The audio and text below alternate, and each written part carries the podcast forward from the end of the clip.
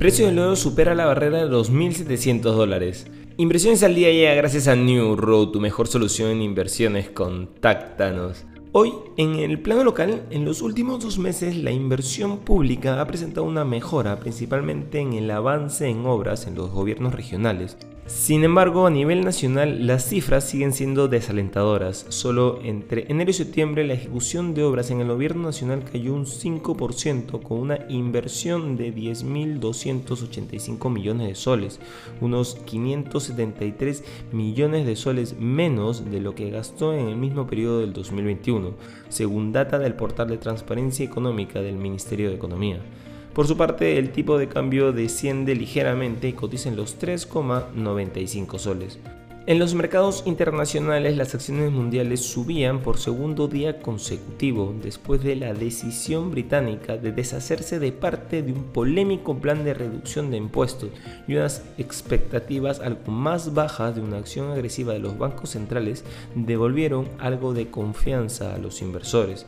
El índice mundial de las acciones MSCI ganaba un 0,9% y los papeles europeos se dirigían a su mayor alza diaria en más de tres meses, con un avance del 2,6% en el Stock 600 y del 1,8% en el FTSE de Londres. El retorno de las notas referenciales a 10 años se dio casi 20 puntos básicos el lunes tras haber superado el 4% la semana pasada. En sus últimas operaciones restaba 9 puntos básicos al 3,5657%. Por otro lado, el oro sube hoy y supera el nivel de los 1.700 dólares por onza gracias al retroceso del dólar y de los rendimientos de los bonos del Tesoro estadounidense, ya que los inversores esperan que la Reserva Federal reduzca su ritmo de endurecimiento monetario.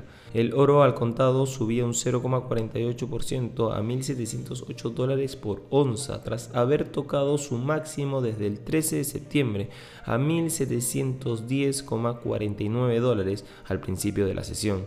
Y no queremos irnos sin mencionar que la crisis política económica reinante desde inicios de año ha llevado a los inversores a una adversión al riesgo, retrocediendo los lanzamientos de los fondos de cobertura en Estados Unidos en niveles por debajo de 2008, según Alexandra Semenova en Yahoo Finance.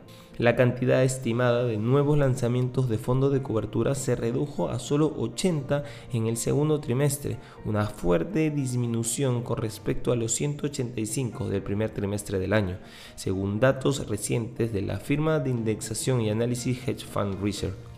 La última cifra también refleja la menor cantidad de fondos nuevos lanzados desde el cuarto trimestre de 2008 durante la crisis financiera mundial. Estas han sido las noticias más importantes de hoy, martes 4 de octubre del 2022. Yo soy Eduardo Ballesteros, que tengas un feliz martes.